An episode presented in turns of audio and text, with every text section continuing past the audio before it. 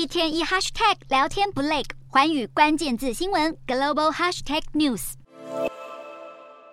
投资人关心下周在美国举行的全球央行年会，联准会公告主席鲍尔会出席研讨会并发表演讲。外界预计鲍尔会发表类似联准会七月会议上偏鹰派评论。此外，十年期美债殖利率从四点二五八趴上升至四点三零七趴，三十年期美债殖利率则升至四点四一一趴，创十二年新高。科技股五大公司除了 Alphabet 外，今天全数收跌。美股四大指数全数收黑。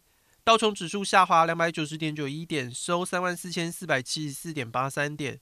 纳斯达克大跌一百五十七点七零点，收一万三千三百一十六点九三点。标普五百下挫三十三点九七点，收四千三百七十点三六点。费半指数大挫三十三点七三点，收三千四百四十六点三五点。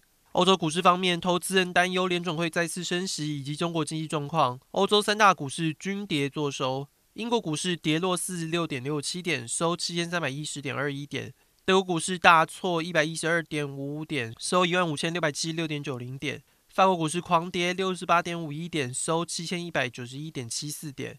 以上就是今天的欧美股动态。